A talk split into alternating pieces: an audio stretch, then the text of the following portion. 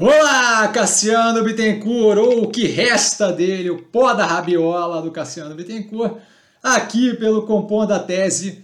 Mais uma vez, mais uma sexta-feira, estamos aqui para falar um pouco do que eu vejo como mais relevante durante a semana, ainda muito tomada por resultado, como sempre. É bom começar com um disclaimer, o que eu falo aqui nada mais do que a minha opinião sobre investimentos, o que eu penso com relação ao mercado financeiro, a forma como eu invisto, só um golinho e não é, de qualquer forma, indicação de compra ou venda de qualquer ativo do mercado financeiro. A gente começa com o mais amplo, né? Estados Unidos, lembrando, como sempre, as notícias, para dar um pouco de referência aqui embaixo na descrição, tá? Os Estados Unidos assinando é, com a União Europeia um acordo para justamente reduzir a determinar. Ai caramba! A dependência. Ê, Cassiano, a dependência do gás não é a bebida, tá? É o cansaço. A dependência do gás russo tá, para a União Europeia, então o movimento justamente na, no direcionamento de diversificação das fontes que eles têm para conseguir gás, então isso daí eu acho que é um bem positivo, justamente aumenta a possibilidade, a capacidade da União Europeia de impor sanções na Rússia e justamente é, dá a ideia de um longo prazo mais tranquilo para eles e mais capaz de reagir à Rússia, o que reduz o poder russo em geral. Netflix comprando estúdio de jogo eletrônico, tá, chamado Boss Fight Entertainment, é, justamente naquele movimento de tendência do Netflix entrar cada vez mais na questão de jogos. Acho que afeta de leve ali a tese da Bmob, mas não deixa de ser uma tendência que a gente, é, é interessante acompanhar, dado o direcionamento que a gente tem de aumento na plataforma do Netflix ali. Acho que isso daí é relevante dado o tamanho da empresa. Tá? Conselheiro do Putin renunciando e deixando a Rússia em razão da guerra. Mais um ponto, justamente, de começando é, haver aquela deterioração do círculo mais interno do Putin, acho que é relevante, uma informação aí para gente. O desempenho de, de embarque de carne bovina na segunda semana de março, novamente muito positivo, extremamente é, forte, o que reforça a tese da Minerva. Está falando de outros ativos que não estão no portfólio. CEO da Pets vendendo 7,5% da posição dele na empresa, acho estranho, não é uma coisa que me agrada muito, entendo o interesse dele de fazer outras coisas da vida, mas acho que é, chama a atenção. Tá? A Votorantim e Itaúsa se unindo para comprar uma fatia da CCR, que é cotada em bolsa, ergo, volto a reforçar aquilo que a gente comentou na análise da Itaúsa que foi feita agora no quatrimestre, vale a pena visitar lá. O que, que é? Uma operação que tem como disposição a montagem do portfólio que eles têm para gente com ativos do, do mercado financeiro, com capital aberto. Não vejo por que investir naquela operação. A M. Dias Branco, reforçando aquilo que a gente fala, é, durante a teleconferência dos resultados, o CEO falando que eles têm que cortar os custos urgentemente para mitigar a disparada do frango, do, do, frango, do trigo, que é aquilo que a gente comentou, na, eu juro que não é bebida, que é aquilo que a gente comentou na análise do. na análise do. nas análises, quando, quando sempre que me perguntam o que, que eu acho da mídias branco. Indo para os ativos do portfólio, a gente vê a Belo Monte é, planejando erguer um parque solar. Agora eu tô nervoso já erguer um parque solar para compensar a baixa produção, dado a intermitência da produção por causa da falta de água na, na, naquela geradora, tá? Isso aqui é relevante porque a Neoenergia tem participação ali. A gente vê a Etna anunciando liquidação com 90% para encerrar as atividades no Brasil. Para quem não sabe, a Etna faz móveis e acaba sendo competição para mobile. Dois pontos aí, o de curto prazo, essa liquidação deve reduzir a demanda pela mobile um delta no primeiro trimestre de 2022 e um delta no segundo trimestre de 2022, o que acaba sendo é, negativo pontualmente naquele primeiro ponto. A parte positiva é que a Etna saindo daqui abre um espaço no mercado que justamente deve ser tomado pelas outras operações, incluindo a Mobile, que tem feito um movimento muito positivo na direção do Digital, tá? com melhoria na parte logística. Acho que acaba no longo prazo sendo positivo.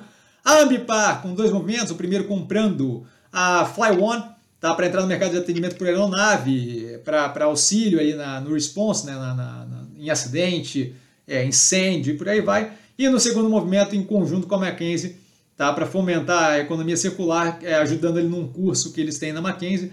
Acho que é positivo. Esse daqui é muito mais por uma questão de branding do que propriamente é, a operação em si. Tá? A Multilaser comprando a Watts essa semana, tá? que tem ali uma startup que faz patinete, mobilete, é, moto, moto, o que você pode chamar de moto, né, scooter, É, elétrica, acho que é um movimento bem interessante da Multilaser. Prometo para vocês analisar o resultado da Multilaser o quanto antes, dado que foi, teve todo um evento aí na, no mercado, não vejo que é para aquilo tudo. Sim, o resultado foi pontualmente negativo, apertado, mas aquilo daí é muito mais do que só o resultado, justamente essa diversificação que eles estão fazendo dos produtos no portfólio. Por último, das ações do portfólio, a Mosaico trocando para Banco Pan. Efetivamente, deixa de existir a Mosi 3, passa a ser apenas Banco Pan. A gente tem ali justamente o bônus de subscrição que deve ser auto-executado à medida que bate ou não bate no preço no período de tempo definido. Nada para a gente perder a cabeça com aquilo. Nesse momento é migalha aquilo dali, tá? Passando para podcast de questões para dar um contexto na guerra da Ucrânia e muito mais cultural do que propriamente específico com relação à decisão de investimento, a gente tem o um podcast, é, ali é o começo, né, na verdade, é What Little Remains, é, The Destruction of Mariupol, falando da, da, através da The Economist, né, um The Economist é, Intelligence. Então, é a primeira parte do podcast que fala justamente sobre a, o método de destruição da, de Mariupol, que é aquela cidade que está sendo bombardeada ad eterno ali na Ucrânia. Tá? O segundo é o The Daily, do The New York Times, Ukraine puts Putin's playbook to the test, tá? falando justamente de como Putin atuou na Chechênia, e aí explicando justamente como isso é, se converte para a Ucrânia e o porquê que as diferenças são grandes demais para a gente ver uma conversão direta do método que ele usou de forma, é, aí entre aspas, né, bem sucedida no sentido de conseguir o que ele queria militarmente versus o que a gente tem é, na Ucrânia, tá? É, mais, um, mais um episódio, Marketplace Morning Report agora, tá? Russia can just shut off its natural gas supplies, falando sobre justamente como os russos não podem simplesmente cortar o fornecimento de gás para a Europa, dá um contexto ali do porquê que não é tão preocupante a vontade deles de simplesmente, ah não, então a gente vai parar e agora vocês que se virem. Não é bem assim que funciona, acho que a primeira parte disso aqui é, vale a pena para dar uma, uma compreendida maior. E por último, uma matéria da BBC aí escrita, tá? É, Defined Ukrainians Troops tell, tell, tell Russians go home while still alive. Que é o que? É o, as forças ucranianas ganhando moral naquele momento, tá? falando para os russos vão embora enquanto vocês ainda estão vivos, porque de fato a gente vê, começa a ver contra-ataque das forças ucranianas e de fato está muito complicado para a Rússia por problemas logísticos e por aí vai, de conseguir de fato manter é, uma estabilidade naquela invasão que eles estão tendo frente à Ucrânia. Acho que todos esses três podcasts e essa matéria dão um pouco mais de contexto na coisa como um todo, tá? Eu postei tanto no stories do canal quanto no stories do Instagram, tá?